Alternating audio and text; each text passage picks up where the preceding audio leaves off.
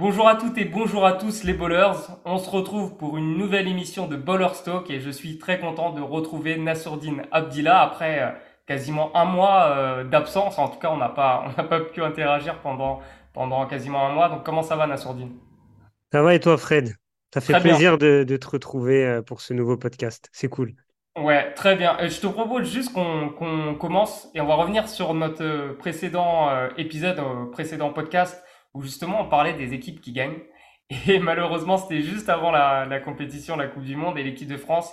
Voilà, on a, on, on a notamment cité hein, ce- cette équipe dans, dans notre épisode et, et ça s'est mal passé pour, pour cette équipe. Alors, moi, je te propose juste euh, une analyse par rapport à ça, très Ouais, courte.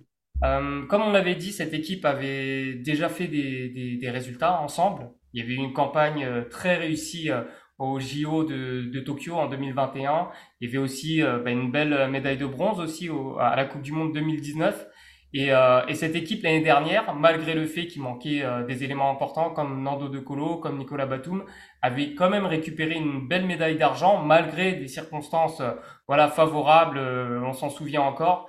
Et, euh, et au final, on s'était dit que mais il y avait tout en fait pour que cette équipe euh, euh, fasse quelque chose parce qu'il y avait de l'expérience, euh, il y avait il y avait un mélange, il y avait des, des jeunes joueurs aussi. On parlait de Sylvain Francisco, mais on parlait aussi justement de de, de comment faire en sorte que ces joueurs qui comme euh, Mustapha Fall, comme euh, Francisco, qui ont qui ont un rôle en club et Eli Kobo aussi, Eli Okobo, comment comment ces joueurs-là allaient trouver leur place en équipe de France? Eh bien, force est de constater que ces joueurs-là n'ont pas complètement trouvé leur place dans cette compétition. Et au-delà de ça, il y a eu des, des, des failles tactiques. J'en ai parlé longuement euh, déjà euh, sur ce podcast, notamment avec Yonim Fournier. En tout cas, je pense que c'était important qu'on qu'on revienne ensemble du, ouais, de- bah, d'avoir une petite explication parce qu'on bah, on a tourné ça avant que, que la Coupe du Monde ait lieu. Et d'ailleurs, on l'a déjà vu euh, dans, dans le football. Hein, le, le, le plus dur, de toute façon, c'est de changer quand il y a quelque chose qui, qui fonctionne bien, parce qu'on peut se dire que à tout roule. Euh, c'est très difficile en fait de, de faire des changements quand tu gagnes. Exactement. Non, je suis, d'accord avec ce que tu dis. Et pour revenir sur euh, l'analyse de cette euh, débâcle à, la, Coupe du Monde, euh, moi, d'un point de vue extérieur, euh, moi qui suis pas un spécialiste, j'ai vu vraiment ça peut-être comme pas une fin de cycle, mais voilà, l'équipe qui n'a pas réussi à être solidaire durant toute la compétition. Et ça se voit dans la gestion des matchs, en fait. Quand on regarde les deux premiers matchs, que ce soit contre le Canada ou contre la Lettonie, bah, en fait, ce qu'on constate, c'est que bah, l'équipe démarre bien les rencontres. C'est-à-dire que euh, contre le Canada, ils ne sont pas largués. Euh, contre la Lettonie, euh, au début du quatrième carton, ils sont à plus 12. Mais dès qu'il y a un grain de sable ou quelque chose qui ne va pas, bah, l'équipe, elle, se, elle se liquéfie. Et ce qui fait que bah, elle n'arrive pas à garder le fil de la rencontre et elle se fait soit distancer face au Canada, soit elle perd le match dans les dernières minutes alors qu'elle avait un avantage certain. Et, je pense que euh, c'est dû effectivement peut-être, comme tu l'as dit, à des joueurs qui n'ont pas su trouver leur place dans cet effectif, à des cadres aussi qui n'ont pas répondu présent, il faut le dire aussi, euh, moi, j'ai vu quelques interviews, notamment de Nico Batum, euh, voilà, qui, dans différents médias, est revenu sur cette compète et il a dit que bah, lui aussi, il fallait qu'il se remette en question, que, bah, que sa place n'était pas forcément acquise. Et euh, il faut peut-être euh, remettre, réinstaurer une concurrence euh, dans cette équipe de France. Peut-être qu'ils étaient un peu dans l'entre-soi et que cette compétition a montré que même si tu sors de trois médailles, trois belles médailles, il faut toujours se remettre en question, toujours être challengé, parce que sinon, bah, le, haut niveau, ça, paye cash et on peut se retrouver face à des résultats comme on l'a eu cet été, malheureusement pour l'équipe de France. Ouais, tout à fait. Et en plus, euh, je, je rajoute juste un point. On, on disait que bah, une équipe qui gagne, ça commence par tout en haut aussi, tout ce qui est fédé. On a vu qu'il y a, bah, il y a des petites euh, tensions visiblement entre la fédé et les joueurs. Euh, on avait parlé du cas Marine Johannes avec les filles. Oui, Je pense que ça, ça a crispé aussi euh, bah, pas mal de joueurs de, de cette équipe. Euh, les absences aussi de Thomas Hurtel, bon, on le sait euh, par rapport à, à sa situation, le fait d'avoir signé en Russie. Mais bon, encore une fois, et tu l'as très bien dit, c'est une remise en question qui est perpétuelle euh, à tous les points en fait, que ce soit le management ou le côté tactique, même le côté technique. Et on l'a vu que sur cette compétition, après c'est très difficile parce qu'au final les Français perdent contre le troisième de cette Coupe du Monde et le cinquième de cette Coupe du Monde. Donc ouais. c'était un, un groupe qui était relativement euh, relevé. Et puis euh, et puis voilà, c'est très difficile, hein, tout se joue tout de suite. Et effectivement, il y a eu des faillites mentales, mais encore une fois, vous pouvez écouter les précédents podcasts sur, sur le sujet parce qu'on en a longuement parlé. Yes, yes, yes. Alors, j'embraye tout de suite, enfin, j'enchaîne tout de suite avec le sujet qu'on va aborder aujourd'hui. Et d'ailleurs, c'est toi qui m'as mis la puce à l'oreille lors de notre précédent podcast sur justement la, la, la retransmission du basket, ou plus, plus globalement, euh, en France, voilà, comment, comment le, le, basket est perçu? Parce que toi, tu étais assez surpris de ne pas voir euh, cette Coupe du Monde diffusée en clair. Euh, et à vrai dire, j'ai beaucoup repensé entre temps. Et je me suis dit que c'est vrai que quand je vois qu'il y a la Coupe du Monde de rugby et que, que tous les matchs sont diffusés, malgré voilà, certaines affiches qui ne vendent pas du tout du rêve, ah, c'est clair. Les affiches sont diffusées et ça m'a fait poser voilà, la, la question. Et, et, du coup, je t'ai proposé qu'on qu'on en parle de, de justement la médiatisation du basket en France. Donc, merci à toi pour m'avoir euh, donné la course à Je t'ai fait une petite passe décisive. Ouais, effectivement, c'est un, un, sujet hyper intéressant et, je pense qu'il y a pas mal de choses à dire sur, euh, sur cette thématique-là. Euh, en ce moment, comme tu l'as très bien dit, c'est la Coupe du Monde de rugby. D'ailleurs, Coupe du Monde de rugby qui est très longue, hein, c'est sur plus, de, plus de six semaines. donc, c'est vraiment une compétition sur la, la, longueur. Et en fait, oui, je me posais la question lors de notre précédent podcast, pourquoi le mondial de basket n'est pas diffusé en clair? Euh, Juste pour introduction, Fred, euh, là, cette année 2023, elle a été charnière pour les sports co parce qu'il y a pas mal de compétitions qui ont eu lieu cet été et même actuellement. Donc, il y a l'Euro de volet qui a été diffusé en clair également, en tout cas pour les matchs de l'équipe de France. Euh, il y a l'Euro U21 de foot qui a été diffusé sur Beansport. La Coupe du Monde féminine également qui a été diffusée sur euh, France Télévisions et, et sur M6. Euh, donc compétition qui a été, bah, qui était visible pour le plus grand public. Et il y a ce mondial de basket euh, qui s'est terminé il y a quelques semaines, euh, qui, elle, n'était pas accessible euh, en, en, clair. Alors, petite précision, c'est que France Télévisions avait dealé pour avoir les droits concernant l'équipe de France à partir des quarts de finale. Donc, euh, dès les quarts de finale, si la France était qualifiée, on aurait pu euh, profiter de, euh, de, de, ce mondial de basket en clair, mais ça reste quand même assez tard dans la compétition et ça montre aussi le peu de confiance qu'ont les diffuseurs à, travers, à travers ce sport. rien que j'ai un petit chiffre pour toi, Fred. Mm-hmm. La finale Allemagne-Serbie, en tout cas dans les, deux, dans les deux pays, ça a fait 5 millions de téléspectateurs si on cumule les deux pays, l'Allemagne et la Serbie. Sachant que l'Allemagne a quand même plus de 80 millions de 80 millions de, d'habitants. Donc ça montre que ce n'est pas forcément un problème français, mais plutôt un problème européen. Euh, et voire mondial. Donc euh, c'est vrai que ça, ça, pose pas mal de, pas mal de questions à ce niveau-là.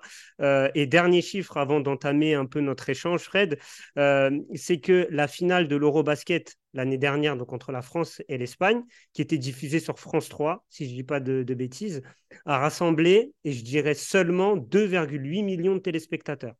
Euh, sur France 3. Donc euh, moi, je trouve pas ça beaucoup pour une finale de Coupe d'Europe. Euh, donc voilà, tous ces chiffres montrent que quelque part, c'est une question d'offre et de demande. Et on pourra se demander si c'est pas une question aussi de, perception du public.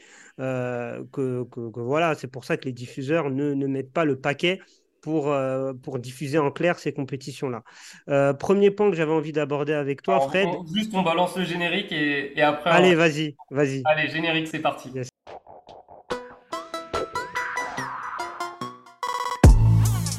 We talking about? Practice. Not a game, not a game, not a game. We talking about practice. D'un dauphin, t'en fais pas un requin. If you don't want to play that way, don't play that way. Alors, première partie de notre entretien, Fred, euh, c'est la place du basket en France. J'avais envie d'évoquer ça euh, avec toi. Euh, toi qui es un grand fan de basket, qui suis ça depuis que tu es tout petit, j'imagine. Euh, J'avais envie. Ouais. Depuis, depuis euh, 80, 97, je commençais à m'intéresser au basket. 96, 97. ça, remonte, hein, ah, ça remonte. Tu as plus de 20 ans d'expérience. Donc, euh, tu as, un sacré background. euh, J'avais envie de te poser la question déjà avant de parler d'audience, euh, de télé, tout ça. Euh, le regard que tu que analyses, le regard que tu as sur les sports américains, la perception des Français sur les, les sports américains, les sports US. Euh, que ce soit le foot américain, le basket, le baseball. Est-ce qu'il n'y a pas une distance de base entre le public euh, français et les sports US C'est quoi ton regard là-dessus? Ah, déjà, ce qui est intéressant à souligner, c'est que le basket est un sport américain. Ça a été créé outre-Atlantique. Donc, je pense que déjà là, tu as un premier point d'explication. C'est que ça vient pas de chez nous, contrairement au football qui est né en Angleterre. Il y a peut-être déjà, d'une part, cette distance. C'est un jeu qui est américain. Ok, même si c'est un Canadien qui l'a inventé, c'est un jeu qui est américain. Euh, derrière, toutes les ligues américaines, il y a ce, il y a un côté fantasme en fait euh, du, du, sport américain parce que les ligues sont organisées, c'est c'est différent en fait de ce qu'on connaît en Europe, nous avec des, des montées, des descentes. Aux États-Unis, c'est assumé le côté business. Tu as une ligue majeure, tu peux avoir une ligue mineure, mais c'est un marché en fait. Chaque équipe est un marché. Et ça, c'est un truc que déjà nous, dans nos habitudes d'Européens, on n'a pas, on n'a pas l'habitude de dealer avec ça. Alors du coup, quand on, quand on nous vend la NBA, on nous vend même pas le basket, on nous vend le, la NBA, tu vois, et c'est vraiment là où on peut se dire que qu'au final, alors la NBA est peut-être est sans doute la meilleure publicité du basket hein, dans, dans le monde, mais encore une fois, il est vraiment siglé. C'est aussi la force des Américains, c'est le pouvoir du, du marketing. Et, en fait, j'ai l'impression qu'on distingue la NBA et le basket, et que limite parfois, c'est, c'est dans l'esprit des gens, c'est pas tout à fait le même sport. Moi, j'ai croisé énormément de personnes qui m'ont dit, je ne regarde que la NBA. Le basket, c'est la NBA. Et la première fois que j'ai entendu ça, ça m'avait choqué parce que bah, moi, je comprenais pas. J'étais plus jeune, je comprenais pas.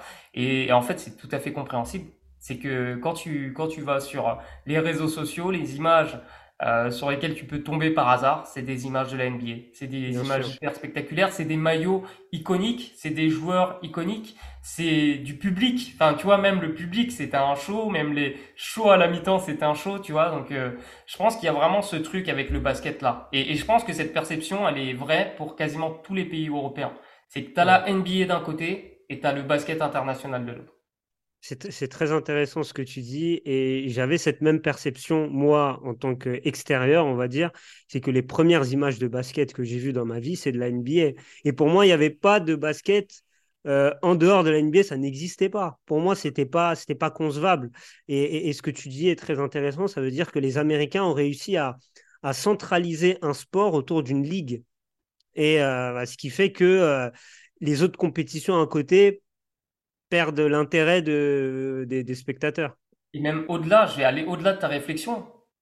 On peut même aller autour d'un joueur parce que la NBA avant Jordan et après Jordan, je pense qu'il y a eu vraiment un, une bascule dans les années 80 avec les Magic, avec les Larry Bird, mais surtout avec Michael Jordan. Euh, bah, tout le monde sait hein, que la Dream Team 92 euh, de 1992 a tout changé pour le basket et que Michael Jordan a changé énormément de choses, notamment avec sa, chaussure à son nom. Euh, et la NBA clairement a mise dessus, mise dessus. C'est c'est les joueurs qui font leur ligue, même encore plus que leurs équipes. C'est vraiment les joueurs qui font qui font la ligue en fait. Mmh, mmh. Ouais, non, c'est, clair, c'est centralisé autour de, de grands personnages, de, de grandes stars. Et, euh, et c'est vrai que ça fait la force de ce sport. Euh, ça a permis de se démocratiser en Europe. Mais du coup, le, le, enfin, le contre-coup de cette stratégie-là, c'est que bah, pour les autres compétitions, bah, du coup, ça perd un peu d'intérêt, et y compris dans la tête des diffuseurs, euh, comme on le voit là avec cette euh, Coupe du Monde euh, de basket. mais il y a cet aspect NBA, je, je suis complètement d'accord avec toi, mais est-ce que pour toi, c'est la seule explication? Est-ce que, euh, concernant ce mondial euh, de, basket, est-ce que pour toi, tu as d'autres explications sur le fait qu'elle n'est pas la popularité, en tout cas en France, euh, elle n'est pas la popularité que un mondial de rugby, que une Coupe du Monde féminine de, football qui a réuni des millions et des millions de gens? Est-ce que pour toi, il n'y a que la NBA ou il y a d'autres axes Moi, j'ai pensé peut-être à la faiblesse de notre championnat et mhm. peut-être à la faiblesse euh, des clubs de basket au mhm. niveau local, l'importance des clubs de basket au niveau local. Est-ce que, enfin, qu'est-ce que tu en penses de tout ça? Moi, je trouve que enfin, c'est hyper intéressant, mais je pense que c'est on est c'est toujours lié à la NBA parce que effectivement nos championnats sont faibles parce que en, fait la NBA ringardise tout ce qui se fait à côté. Parce que si t'as pas les mêmes moyens que la NBA, déjà le, le moyen humain il y a moins d'argent ailleurs. Et, ça, c'est toute l'intelligence de la NBA. Tu as, créé un vrai business, en fait. Donc là, nous, en France, les matchs, Euh, son, elle, si, on avait parlé de ça l'année dernière, c'était encore plus catastrophique parce que c'était une caméra automatique qui filmait les matchs. C'était c'était ah horrible. Les Américains ont eu des, images de Victor Wembanyama avec ces, ces vidéos-là. Donc, euh, en fait, je pense que c'est forcément lié à la NBA. Ce que tu dis, euh, c'est vrai que le basket est le deuxième sport co le plus pratiqué en France. Et c'est et c'est l'inverse du rugby en fait. Le rugby est un sport qui est relativement peu pratiqué, mais très suivi, très regardé. Euh, je pense que c'est le deuxième sport co derrière le foot en termes de oui clairement en termes d'audience. Mais mm. le basket c'est l'inverse. On a énormément de licenciés, mais finalement peu de licenciés regardent le basket. Moi je suis sûr, ce soir je vais faire le test avec mes joueurs, c'est des U20. Je vais poser la question combien de vous ont regardé un match entier cette année? Ils vont me répondre et parmi ces gens-là, je vais leur demander combien d'entre eux ont regardé un match autre que, que NBA. Et, et, je, et je suis quasiment sûr que je vais même pas atteindre les 20%. Ouais, ouais. Et, ça, c'est, parce qu'en fait, justement, c'est la NBA. A, la NBA a partagé, tu vois, cette culture des, des top 10. Tu vois, c'était le, le, moi, mon, mes premiers vrais souvenirs de la NBA, c'est via un reportage de, de, de Stade 2. C'était euh, une rétro sportive de 96 où en fait il montrait les meilleures actions de l'année et notamment le top 10 de l'année. Et tu vois, c'est ça qui m'a qui m'a marqué, même si que même si en fait cette année-là, c'est vraiment cette année où j'ai j'ai vraiment suivi le sport et j'avais notamment regardé l'équipe américaine jouer. Bon, c'était pas vraiment la même Dream Team, mais t'avais comme du Shaquille O'Neal, t'avais du, du Reggie Miller, c'était une équipe solide. Mais toujours est-il que voilà, ce qui m'a vraiment marqué, c'était ce top 10 NBA. Et derrière, aujourd'hui, l'ère des réseaux sociaux, ce que tu vois en fait, c'est des actions hyper spectaculaires, des des, des, et de la réussite euh, ahurissante à trois points. Tu vois, c'est ces performances limite inhumaines. Tu vois, là, on est, on est même plus dans le, la beauté du sport, on est dans la performance athlétique, la performance euh, même technique, tu vois. Mmh, mmh, mmh. Euh, et, et, forcément, nous, bah, il n'y a pas d'argent en France, donc forcément, les, les enfin, il n'y a pas d'argent. Certains clubs ont de l'argent, il y a de plus en plus d'argent, mais globalement, bah, les meilleurs joueurs, ils vont aller dans les gros marchés. Et les meilleurs joueurs, en fait, tout le monde est biberonné à la NBA. Donc c'est mm. un peu le, le rêve de, de, de, chaque gamin et dès, dès que tu es en âge de pouvoir jouer en NBA, et souvent bah, c'est très jeune en fait. Oui. Donc on, on, perd énormément de talent, euh, énormément de talent et après c'est aussi le, le, serpent qui se mord la queue parce que vu que tu perds autant de, de, de jeunes potentiels, euh, derrière tes équipes elles sont pas performantes. Si tu veux recruter, tu dois recruter des, des stars qui jouent en Europe et ça coûte cher, donc du coup c'est dur. En fait c'est c'est vraiment un cercle vicieux. Mmh. Et euh, non, je suis complètement d'accord avec ce que tu dis.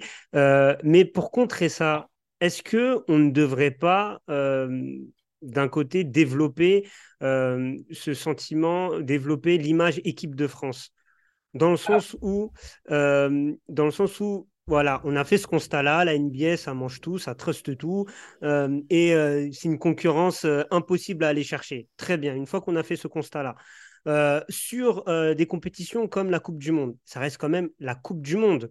C'est, pas rien. Euh, la Coupe du Monde, ça parle à tout le monde dans tous les sports co.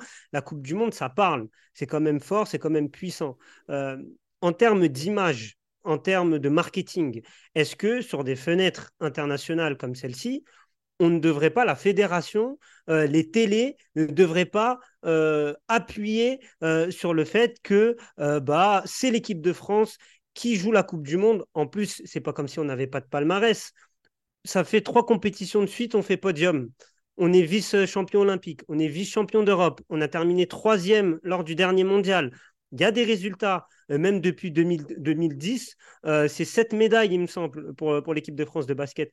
Est-ce que, sans forcément vouloir faire de l'ombre à la NBA, on ne pourrait pas développer une communication plus puissante autour de l'équipe de France pour donner de l'intérêt à cette Coupe du Monde, euh, donner de l'intérêt au public pour cette Coupe du Monde bah, c'est en train d'être fait. Vraiment, il y a, on, peut voir que bah, niveau com, la, la Fédé fait, des choses vraiment intéressantes avec des, vidéos en immersion, un peu comme l'équipe de France de foot. Tu vois, c'est pas aussi poussé, mais en tout cas, il y a une prise de conscience à ce niveau-là. Il y a aussi une prise de conscience au niveau de, de comment tu vends le championnat français. Moi, je vois de plus en plus de highlights du championnat français. Mais pour l'équipe de France, ce qui est, ce qui est hyper intéressant, en fait, c'est que d'un côté, ce qui, ce qui est pas bon en fait pour ce, pour ce sport et, et les compétitions comme la Coupe du Monde, c'est que ça joue quasiment tous les jours.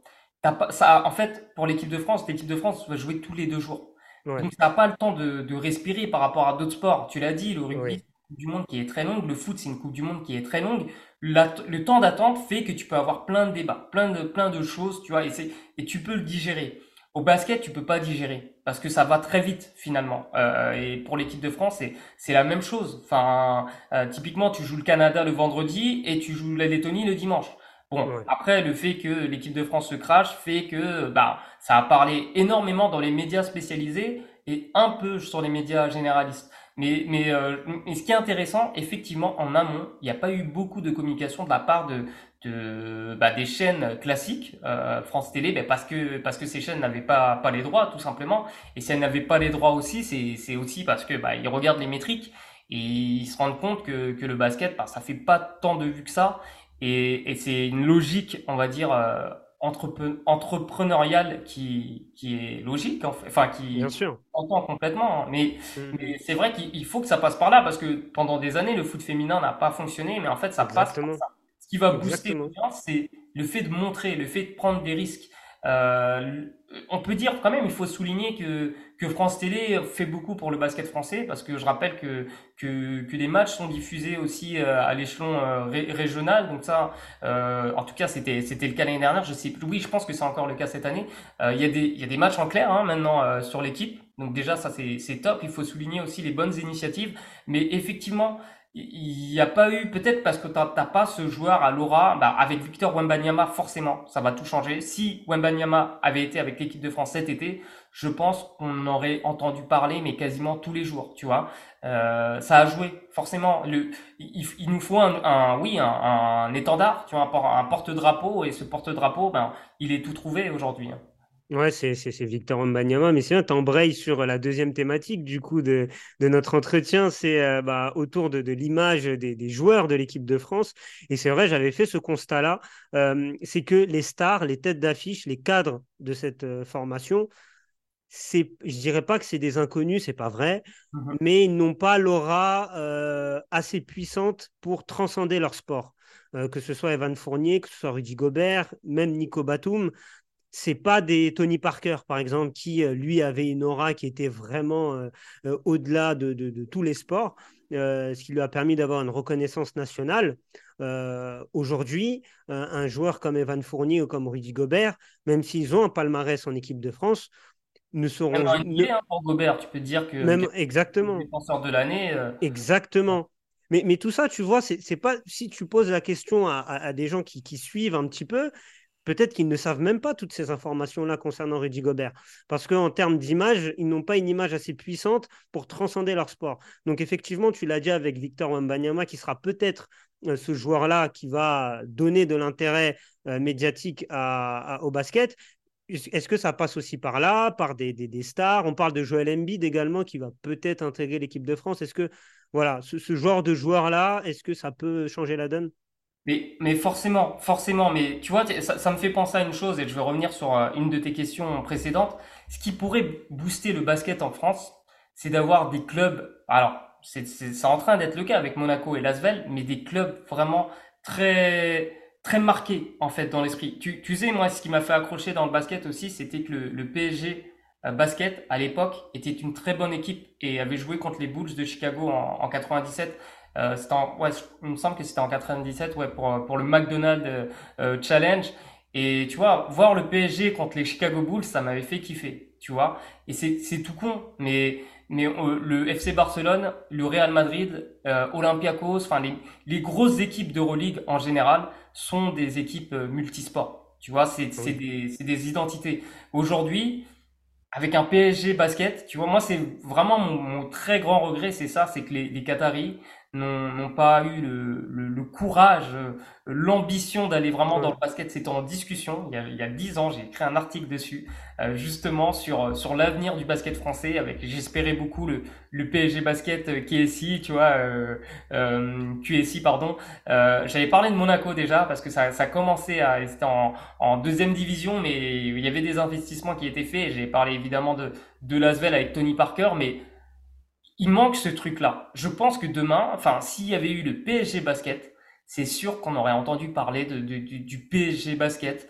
dans, dans bah, à l'échelon euh, national, sur des chaînes, euh, sur TF1, sur, euh, sur France 2. Et en plus, avec les moyens, ils ont essayé de, de ramener des joueurs de NBA, comme Monaco a, a recruté Kemba Walker.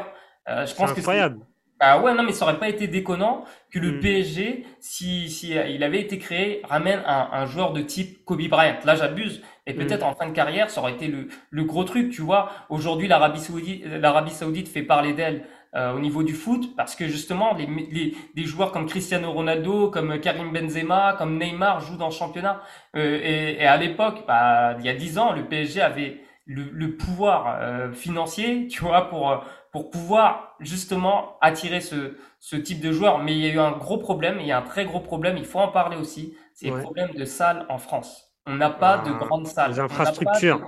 Et, et c'est un très gros problème parce que quand tu regardes à l'étranger, les étrangers, enfin, il y, a des investissements qui sont faits rien qu'en Allemagne, il y a des investissements qui sont faits pour pour la construction de grandes salles. C'est en train d'arriver. Il y, a des, il y a des salles qui sont en train de se construire. Il va y avoir une, une Paris Arena justement euh, dans le nord de Paris pour accueillir le Paris Basket parce que ça a été racheté par un Américain. Euh, David Kahn, qui a, qui a travaillé longtemps à NBA euh, chez, euh, chez les Timberwolves notamment, lui, il est venu avec son projet, mais du coup, c'est c'est pas le PSG Basket, c'est le Paris Basketball. C'est vraiment en train de, de, de, ressembler à quelque chose parce que là, cette année, ils sont une équipe vraiment, euh, vraiment hyper intéressante, très spectaculaire.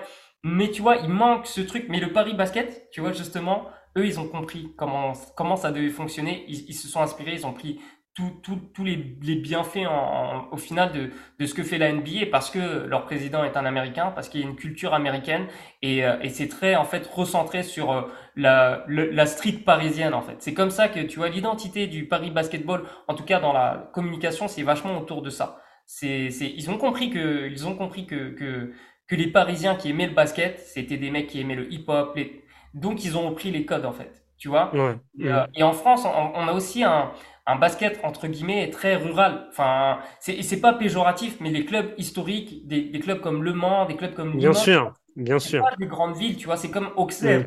Pardon, c'est comme Auxerre au foot, tu vois, on a historiquement on a plutôt des clubs comme ça qui ont qui ont bien fonctionné et c'est cool. Enfin, je, je suis pas en train de dire que que ces clubs doivent disparaître, au contraire, je pense juste qu'il faut ouais rebooster ouais.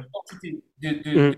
en faire des des, des, des, clubs forts. Alors là, la, la proie a été réduite, a été réduite pour justement euh, compliquer la montée. Alors ça a ses avantages, ça a ses inconvénients, mais dans l'idée, pour essayer de créer un championnat fort avec des, des équipes, tu vois, les locomotives, avec des locomotives fortes, je trouve que c'est intéressant et c'est important que des, des, des, grandes villes comme Lyon, comme Paris, euh, bah Marseille n'est pas dans le basket, mais c'est important que, que, que, chaque grande ville finalement ait, et une superbe équipe de basket. Et, je pense que ça, ça pourrait vraiment booster euh, le, basket en France.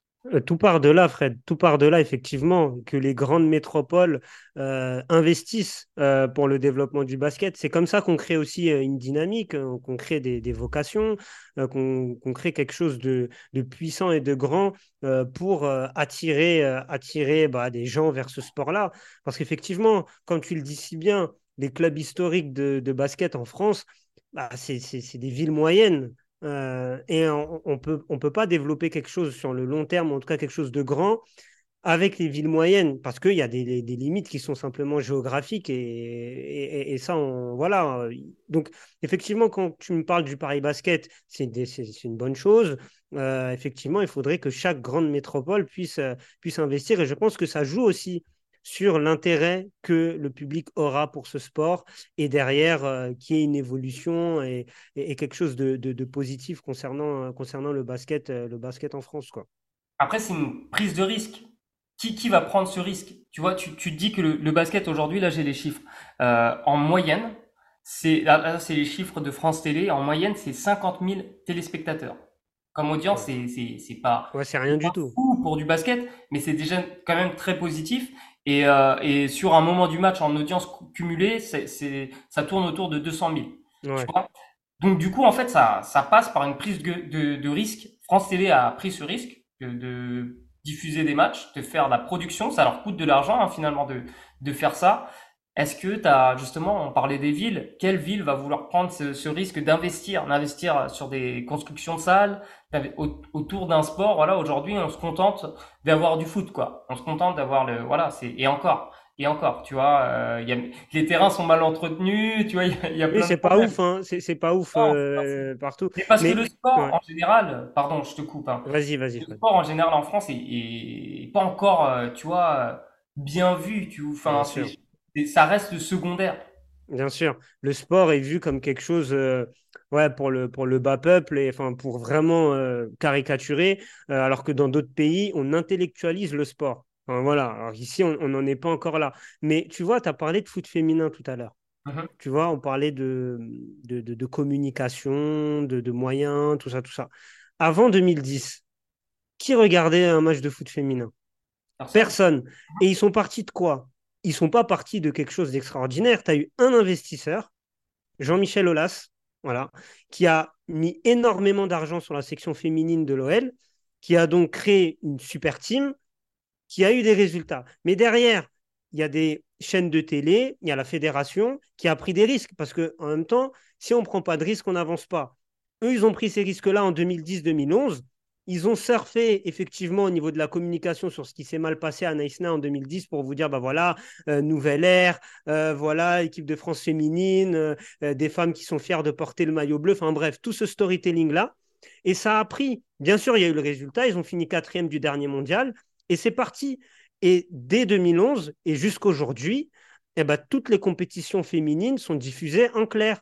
Et toutes les compétitions, euh, que ce soit Euro, que ce soit euh, Coupe du Monde, euh, est visible au plus grand nombre. Et ça a permis de susciter des vocations, d'avoir de plus en plus de licenciés chez les filles. Alors, bien sûr, les infrastructures, c'est pas, voilà, on n'est pas encore au top top, mais en tout cas, en termes de communication et en termes de, de, oui, c'est ça, de communication, ça a donné une image à cette équipe de France féminine et ça a permis à cette section féminine de l'équipe de France d'exister et d'être puissante. Et là, euh, les, les, dernières audiences, elles sont incroyables. Euh, sur la dernière Coupe du Monde féminine, j'ai vu des 7, 8, 9, 10 millions de téléspectateurs pour un France-Australie à 10 h du matin. Un samedi.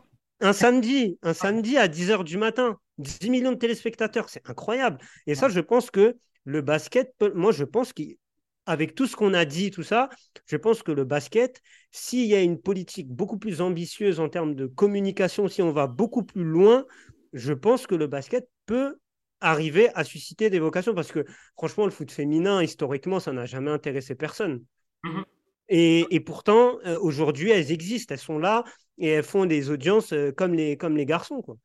Mais après, ça, ça reste du football. Tu vois, encore une fois, on est sur un truc où, euh, plus ou moins, tu, tu prends pas trop de risques parce que ça reste le sport le plus populaire, euh, même si c'est les, les féminines, tu vois. Est-ce que et, et, nous en fait on, au basket on a un peu le, le, quasiment le même cas de figure que le ouais le même cas de figure que le hand, tu vois. Euh, et encore c'est pire parce que le hand a ramené vraiment énormément de, de trophées, énormément de médias, médailles et euh, c'est pas pour autant qu'on voit plus de matchs de hand. Tu vois, il y a, par, par contre, les compétitions sont diffusées et tu as ce truc de ça joue quasiment tous les jours comme, euh, comme le basket. Ouais. C'est diffusé. Donc, Mm. moi, c'est une, une très grande interrogation. Alors, peut-être tout ce que tu dis est vrai, mais, mais qu'est-ce qui manque pour que, euh, ne serait-ce que l'équipe de France soit plus diffusée? Ouais, ça, c'est une Mm. très grande question. Et on peut, on peut parler des filles aussi, hein, parce que les filles Ouais. performent aussi. Hein. Bien sûr, bien sûr, elles ont un gros palmarès. euh, euh, elles ont fait, elles ont fait euh, médaille au dernier jeu, si Bien je dis sûr, pas ouais, de, ouais. de- de bêtises. Ouais, elles sont là, euh, Ouais.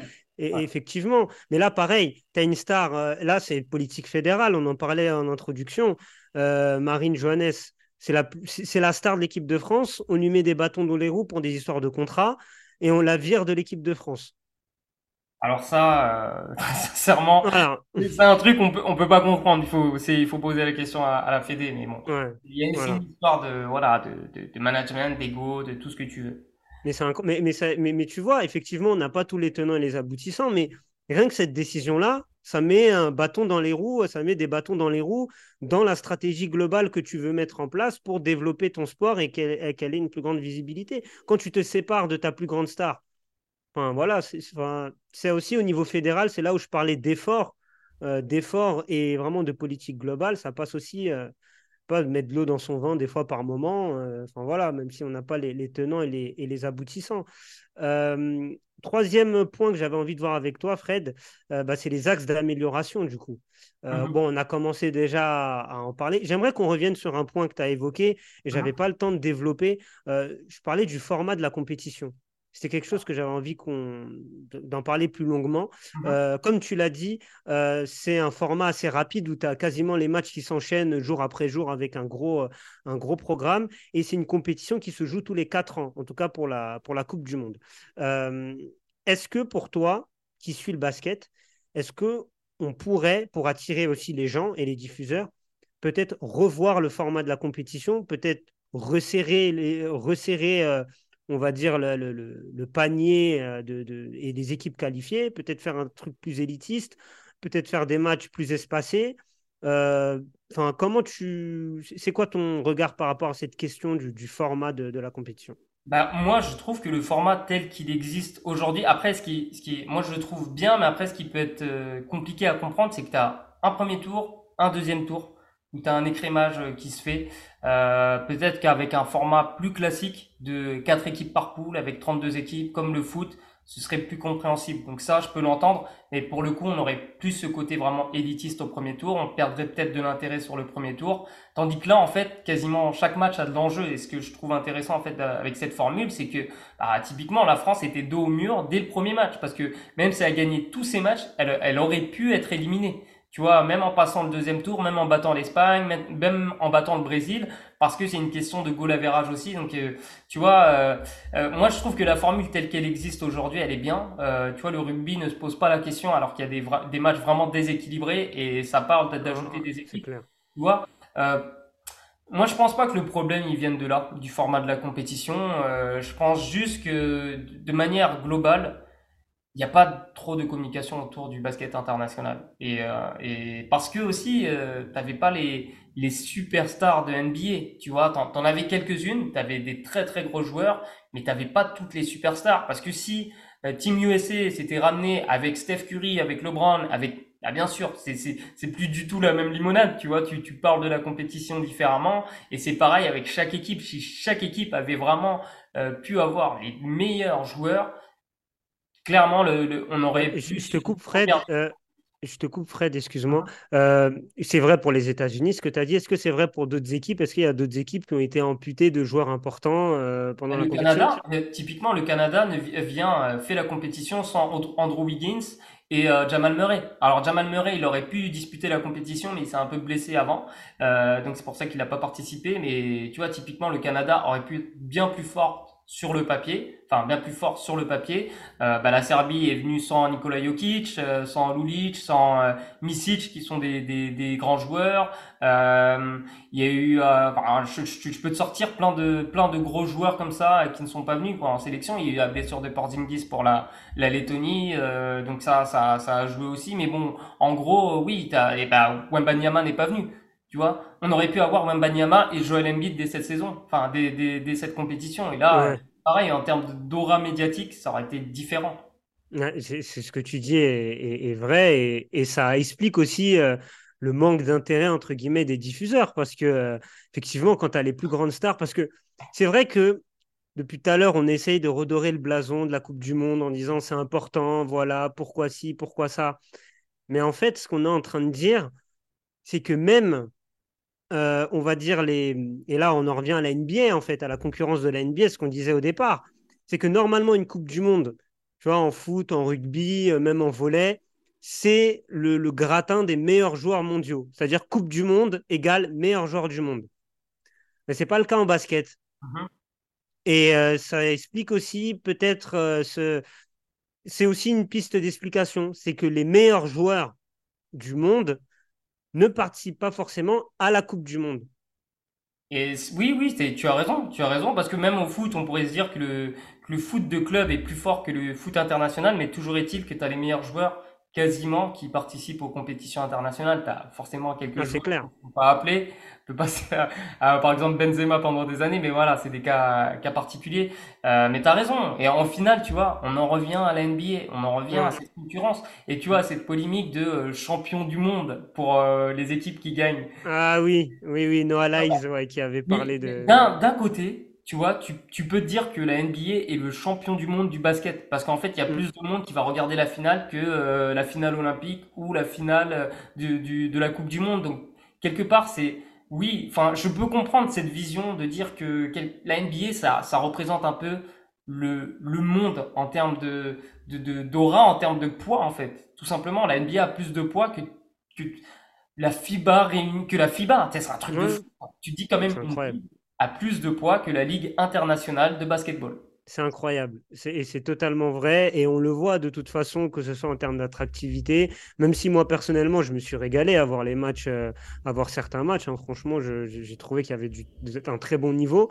Mais euh, c'est vrai que bah, ça fait pas le poids. Malheureusement, ça fait pas le poids.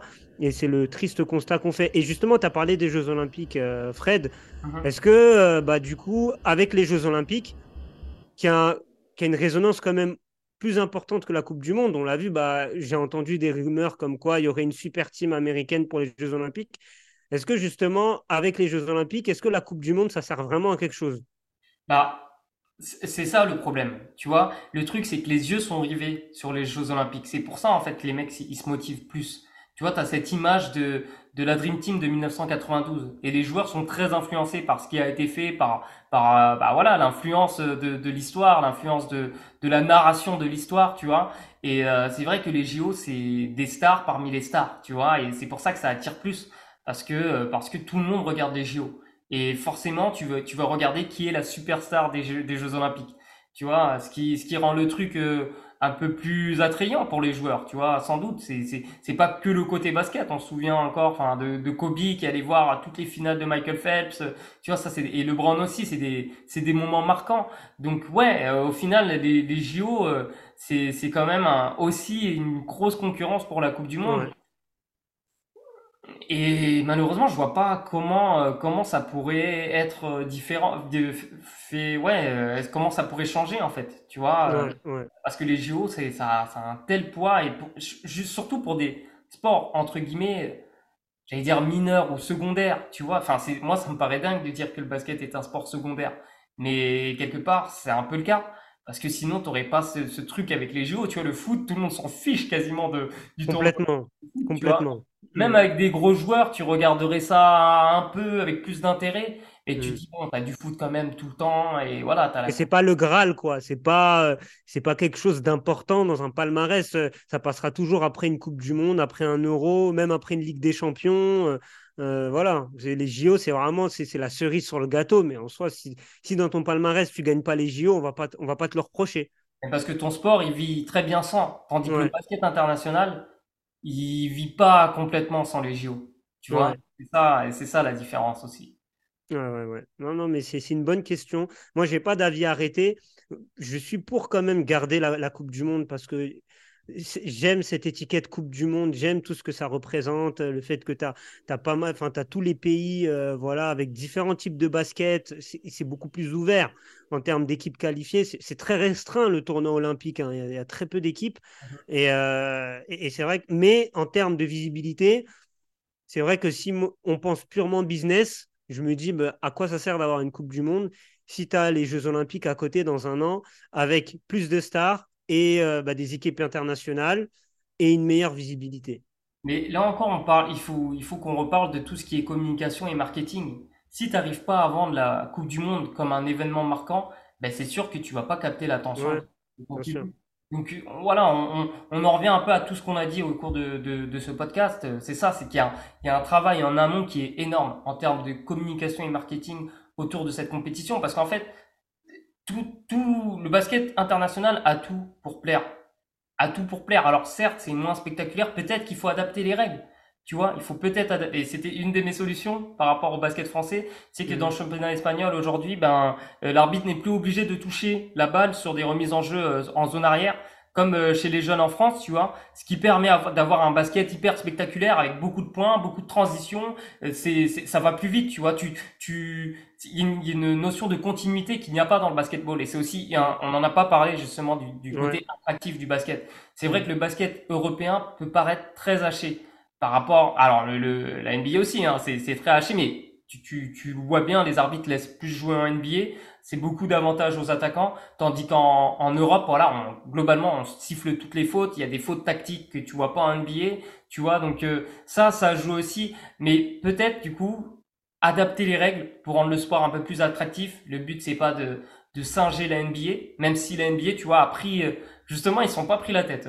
Ils se sont dit, on crée notre sport. Oh, ok, c'est la même matière de première, tu vois, c'est les mêmes matières premières, mais nous, on va faire notre truc, tu vois, pour que ce soit. Leurs règles, quoi. Pas de défense de zone.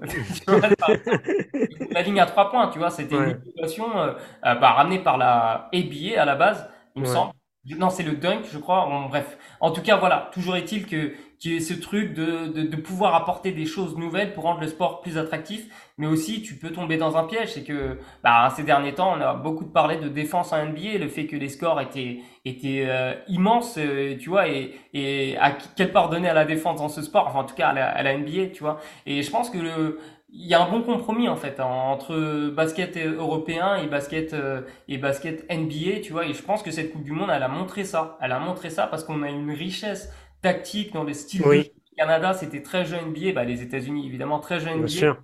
Et tu as eu des, des, équipes qui ont proposé des choses différentes, très européennes. Tu vois, la Serbie, euh, dans, dans, ce qu'elle a proposé, euh, c'était très européen. La Lettonie, c'était un mix, tu vois, c'était hyper intéressant. D'ailleurs, il y a de plus en plus d'équipes d'Euroleague qui, qui s'inspirent aussi des, de la NBA. Bah, le Paris Basket s'inspire aussi énormément de, de, de, du, du jeu NBA, des statistiques, des, tu vois, donc... Euh, en fait, il faut, ouais, il faut revoir un peu comment tu veux, tu veux vendre le basket en, en Europe. Tu vois, globalement dans le monde. Dans le monde, ouais. Tu pourras pas lutter vraiment contre la NBA. Alors, est-ce que ça passera par une super ligue mondiale? Peut-être. Tu vois, quelque part aujourd'hui, l'Euroleague, c'est une super ligue. C'est une ligue fermée. Euh, tu, tu, sais que tu vas retrouver euh, quasiment les mêmes équipes chaque année. Et tu vois, et sa, et ça, en fait, c'est un championnat dans le championnat. Tu vois, t'as as vraiment ton championnat national et t'as l'Euroleague de, de, de l'autre côté où c'est un deuxième championnat. Tu vois, toutes les équipes se rencontrent. Euh, moi, je trouve ça sympa. Est-ce que ça passera par, bah, tu vois, après, ça fait beaucoup de matchs. C'est un peu le problème. Ouais. Est-ce que tu me permets d'enchaîner du coup sur mes sur ma réflexion par Vas-y, vas-y. L'aspect communication? J'ai été contacté récemment par l'Euroleague via, via une boîte qui, qui, travaille avec elle et qui fait du contenu vidéo. Et ils m'ont choisi en tant que, que, que bah, créateur de contenu officiel. C'est-à-dire que bah, aujourd'hui, quand tu diffuses des images de match, même sur des courtes séquences, t'as pas les droits, donc t'es pas monétisé. Tu vois? Moi, j'ai été choisi par, par, par l'Euroleague, du coup, pour faire des contenus. Tu mm. vois? Et je trouve ça ouf que, tu vois, l'Euroleague m'ait contacté avant, euh, avant le, tu vois, la, la Ligue française, la NNB. Ouais, ouais, ouais. c'est vrai. C'est incroyable. Et, et c'est peut-être, ça vient de là aussi le truc. Tu vois, la, la, l'Euroleague commence à comprendre que ouais, ça passe beaucoup par les, les influences, les réseaux d'influence. T'as as différents réseaux d'influence. Et, euh, et est-ce qu'en France, tu vois, on a, on a ces trucs-là? La NBA fait énormément de contenu avec les Français. Tu vois, les créateurs de contenu français font énormément de contenu pour la NBA. Tu ouais, ouais sponsorisé, enfin officiellement par des par des boîtes qui s'occupent, qui gèrent des, la NBA en France, tu vois. Mm. Pourquoi t'as pas ça pour la NBA Alors je sais qu'il y, y, a certaines opérations qui se font, mais c'est tu vois c'est pas assez. Pour moi, il faudrait euh, ouais, il faudrait aller à fond dans le truc, tu vois. Il faudrait vraiment aller à fond dans le dans le truc. Ouais, vas-y, utilise mes images. Euh, euh, voilà, crée du contenu pour moi. Bon, bah, il y a toujours des, dans les deals comme ça, t'es toujours mm. vainqueur, vainqueur, tu vois. Donc c'est pas, c'est pas anodin, tu fais pas ça pour mm. rien, mais Toujours est-il qu'il y a une vraie réflexion, une vraie stratégie euh, derrière. Et là, il n'y a pas de, il y a pas vraiment encore de stratégie à ce niveau-là. Donc, euh, ouais, moi, tu vois, ça m'a interpellé. Ça m'a interpellé que, tu vois, les, les, des autres, des étrangers me contactent, tu vois, avant des, des Français. J'ai jamais été contacté, en fait, par, par une boîte pour faire du contenu. Tu vois, en, je fais des analyses, je fais des et ouais, on m'a jamais contacté pour dire, ça t'intéresse de faire une vidéo avec notre joueur et tout sur le tir, sur le dribble. Mmh, mmh, mmh. Jamais eu de proposition comme ça. Et là, t'as l'Euroleague qui vient et qui, qui me dit ouais est-ce que tu veux tu veux faire euh, ouais un deal avec nous pour euh, bah, voilà mm. pour ta pour ta chaîne voilà tu tu tu seras pas démonétisé euh, donc mm. Moi, je trouve ça c'est fou, c'est fou, euh, mais c'est complètement fou. Et, et ça, ça montre peut-être le, le- le retard au niveau communication, peut-être qu'ont les euh, qu'a la Ligue française par rapport euh, aux instances européennes euh, et la vision peut-être au niveau de la communication, parce que comme tu l'as très bien dit, aujourd'hui, les réseaux sociaux, c'est un canal crucial. On ne peut pas passer à côté, que ce soit sur les petits contenus, que ce soit sur des formats courts, TikTok, Instagram. Enfin voilà, on sait comment ça fonctionne et on sait aussi comment attirer euh, le public, c'est à travers ce genre de contenu-là et, et, et, ce genre de, euh, de sollicitation que toi, tu as, que, que toi, as pu avoir avec l'Euroleague. Oui, effectivement, c'est dommage. C'est dommage.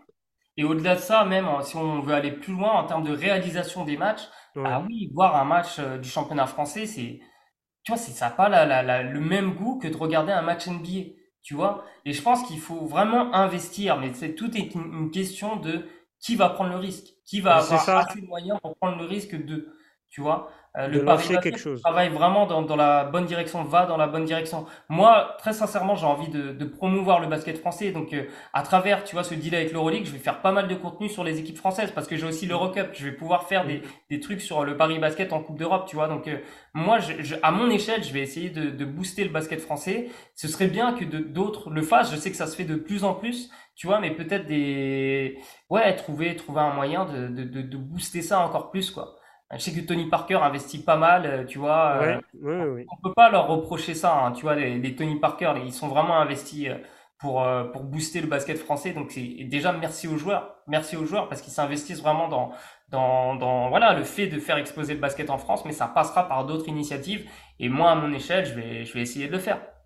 Yes, yes, yes. Bon, on souhaite la, progression du basket français et, euh, et on espère que dans cinq dix ans, euh, le, la Coupe du Monde, ou en tout cas les compétitions où l'équipe de France sera, sera engagée, seront diffusées sur euh, les, plus grandes chaînes ou peut-être sur... Il y, a il y a aussi, alors on n'en a pas parlé, mais alors c'est vrai que ça reste... c'est pas du clair, c'est pas du accessible à tous, mais peut-être dans 20, dans 15, 20 ans, bah, ce sera plutôt bah, des applis type euh, Prime Video, j'en sais rien moi, ce genre d'applications qui auront le, le monopole de la consommation. Mais en tout cas, l'objectif euh, reste le même. On espère que ce sera, ce sera visible au plus grand nombre, euh, que ce soit sur les chaînes classiques ou sur d'autres plateformes, mais que ce soit visible pour un maximum de, de Français, quoi, pour susciter des vocations. Ouais, tout à fait. Mais bon, encore une fois, euh, aujourd'hui, même quand il y a du gratuit, c'est pas forcément regardé, tu vois. Oui, Donc, en- encore une fois, c'est, il y a tout un travail à faire. C'est pas, ouais. il y a pas qu'une seule raison. Tu vois, il y a, il y a- il y a Mm. plusieurs éléments et, euh, et ouais, il faut, il faut trouver, euh, faut trouver la, la bonne façon de faire. Mais, mais franchement, ça va dans la bonne direction. On, on est vraiment sur un truc où la pente ascendante, selon moi, selon moi. Et c'est vrai qu'on pourrait en faire nettement plus sur l'équipe de France parce qu'on a des résultats en plus. Même bien les sûr. jeunes ont des, des, des super résultats et il y a pas, y a pas grand-chose, quoi. Et, et Mm, tous les matchs sont diffusés sur YouTube, tu vois, donc mm, euh, mm. je, je sais pas, faut faire, c'est sûr qu'il qu'il y a, qu'il y a un gros travail à faire. Effectivement. Euh, Fred, est-ce que tu as quelque chose à rajouter sur, euh, sur cette thématique? Euh, est-ce que tu penses qu'on a fait le tour ou est-ce qu'il y a, il y a d'autres aspects que tu avais envie de développer? Bah, le, le tout dernier, c'est peut-être de, de parler de ce qui se fait à l'étranger, en, en amont, on, on en a Ouais, parlé, mais en Allemagne, tu vois, bah, tu, tu, tu l'as mentionné, ça a pas fait une audience de fou, d'ailleurs, ouais, les Allemands sont champions du monde, et ça a été fait dans un rela- relatif anonymat, tu vois, pareil, euh, diffusion en clair, euh, seulement pour la finale, il me semble, sinon une ouais. chaîne payante, Magen- Magenta Sport, donc euh, on a le même problème un peu partout en Europe. Le basket espagnol, j'en ai parlé aussi avec un journaliste français qui vit en Espagne, justement, parce que ça fait longtemps que je voulais aborder ce, thème-là. Et le basket espagnol est diffusé sur des, sur des chaînes euh, nationales. Donc, ça permet de booster le basket national en Espagne. Tu vois, j'ai l'impression que c'est un peu différent là-bas, qui, qui vénère un peu moins le- la, la NBA, tu vois, et qui sont très, très sur leur, leur basket national. Euh, Mhm. mais euh, bon, encore une fois, euh, c'est c'est c'est une culture. Je pense que l'Espagne a vraiment la culture du du, du basket euh, Ouais, national, tu vois, chose qu'on a qu'on a eu en France euh, il y a quelques années, surtout quand c'est- voilà, c'était les CSP Limoges, mais encore une fois, je t'ai dit, c'était beaucoup sur des des, des- petits petites villes entre guillemets. Donc euh, moi, je pense vraiment que ça passe ça passera par par un gros joueur qui, qui, qui va venir dans une grande ville. Ouais. Euh, voilà, si demain le Paris Basket accueille LeBron James, c'est aussi bête que ça, mais il faut. Ouais. T'as pas le choix en fait. Je pense que t'as Ouais. pas le choix. T'es obligé Ouais. de passer par, par un- un déclencheur, ça va être le déclencheur. Une superstar, et derrière, boum, il faut, il faut profiter, il faut surfer sur la vague. Effectivement, effectivement, c'est comme ça que ça, que ça fonctionne. Et sur l'Espagne, pour rebondir sur ce que tu dis, effectivement, ils ont cette culture du basket national. Euh, ils ont des clubs forts, c'est ce que tu disais aussi, euh, avec des, des, clubs multisports comme le Real, comme le Barça, qui sont des grosses équipes en Euroleague. Euh, donc, ça aide aussi au développement, de, au, développement du basket national et, et le fait que les supporters et les fans de basket bah, s'identifient à, à- au club, en fait. Parce que le Real et le Barça, ce sont de grosses, grosses institutions. Il y a juste un truc, là l'Espagne est en train de connaître un problème, c'est-à-dire qu'il y a plus de joueurs étrangers que de joueurs espagnols dans les équipes. Ah, Donc là, c'est en train de poser problème. Tu vois, ça, ça ressemble un peu à ce qui se passait dans la première ligue euh, au foot il y a quelques années. ouais, Et ouais, donc ouais. là, ça commence à faire grincer des dents. Mais en tout cas, l'Espagne a compris qu'il fallait ramener des gros joueurs et que le championnat devait être fort au-delà de l'Euroleague pour qu'il y ait un intérêt. Donc ça passera par un mix des deux, tu vois. On, on en avait parlé quand euh, de, de basket des mercenaires, tu sais, est-ce que c'est un Oui. sport mercenaires? Ça passera peut-être par les jeunes, finalement. Ça, Mm, ça mm, passera mm. peut-être par ces, ces gars à qui tu peux t'identifier et qui, euh, et qui te font kiffer, quoi. Il y a plein de gars qui ont regardé l'équipe de France parce qu'ils aimaient bien Sylvain Francisco. Tu vois, je pense que ça passe aussi par, un- par ça, des joueurs euh, auxquels tu peux t'identifier et, et tu peux kiffer, quoi. Et, et je pense que, que ouais, le, le- en, en- dans un temps 1, on n'a peut-être pas les moyens de ramener plein de joueurs, plein de stars de, l'étranger, même si Monaco arrive à, le faire et que l'Asvel arrive à se débrouiller aussi, et que Paris a réussi à, à ramener en fait des, des bons joueurs, mais qui ne sont pas des superstars. Euh, Ça passera aussi, je pense, par l'éclosion des jeunes joueurs. Ouais, ouais, ouais, effectivement. Les, les jeunes, l'avenir, euh, les jeunes, c'est toujours l'avenir. Ouais. Quel que soit le domaine, les, les jeunes, c'est important de, d'en prendre soin et de les développer pour construire des choses euh, plutôt, plutôt pas mal. Euh, Fred, un dernier mot à rajouter euh, pour, pour ce podcast? Non, j'ai j'ai énormément parlé, je pense. Ouais, c'était hyper intéressant. C'était hyper intéressant. Ouais, ouais, ouais, c'était c'était hyper intéressant. C'est un débat qui, qui méritait d'être posé sur la table. Et euh, on espère euh, que pour ceux qui vont écouter, euh, voilà. euh, Alors moi je m'excuse juste de ne pas avoir sorti énormément de chiffres parce que euh, ben, j'a- j'avais des articles avec plein de données. J'ai pas voulu euh, alourdir un peu plus ce podcast, mais vous avez compris l'idée quoi. Ouais, Voilà. ouais, ouais. Non, mais c'est effectivement le, le plus important, c'est, comme tu as dit, c'est les, les idées, les, les pistes de réflexion qu'on a développées, toi et moi, durant ce, ce podcast. C'est ce qui compte. C'est ce qui compte. En tout cas, euh, merci Fred euh, pour, euh, pour ce débat, pour cet échange. Ce fut un plaisir. Et après, bah, du coup, je te laisse faire la promo de, Ouais. du média et tout ce qui s'ensuit. Euh, merci à toi, c'est toujours un plaisir vraiment de, faire, d'enregistrer avec toi euh, ce podcast. Donc euh, oui, n'hésitez pas du coup à, nous suivre sur YouTube, sur toutes les plateformes de, podcast. On est sur Spotify, on est sur Google Podcast, on est sur Deezer, bref, sur toutes les plateformes d'écoute. Moi, je vais vous retrouver bientôt pour d'autres contenus. Il y a de plus en plus d'épisodes. Hein. Ce qui est bien, c'est qu'il y a des, des contenus différents. Parfois, c'est des contenus conseils. Parfois, ça parle de NBA. Parfois, c'est des sujets un peu plus, plus vastes que, que, que j'aime aborder avec Nassourdine. Mais en tout cas, continuez à, à nous suivre et surtout, c'est important d'avoir des, que nous, on puisse lire vos avis, vos opinions sur les, les épisodes. Alors, YouTube, c'est la meilleure plateforme aujourd'hui pour laisser des, des commentaires. Euh, c'est le plus simple. Donc, euh, même si vous écoutez sur Spotify ou sur Deezer ou sur Google Podcast, faire un petit tour sur YouTube juste pour commenter et nous, et nous faire des suggestions aussi, hein, parce qu'on n'est pas parfait. Voilà, on, on, on vient tout juste de commencer, euh, voilà, cette, cette nouvelle routine. Donc, euh, on a besoin de vos avis. Donc, euh, je vous attends nombreux dans la barre des commentaires. Yes, yes, yes. Abonnez-vous, abonnez-vous, c'est important. La sourdine, on se retrouve bientôt pour une nouvelle émission? Yes, à bientôt, à très vite pour un nouveau podcast. Salut à tous. Ciao.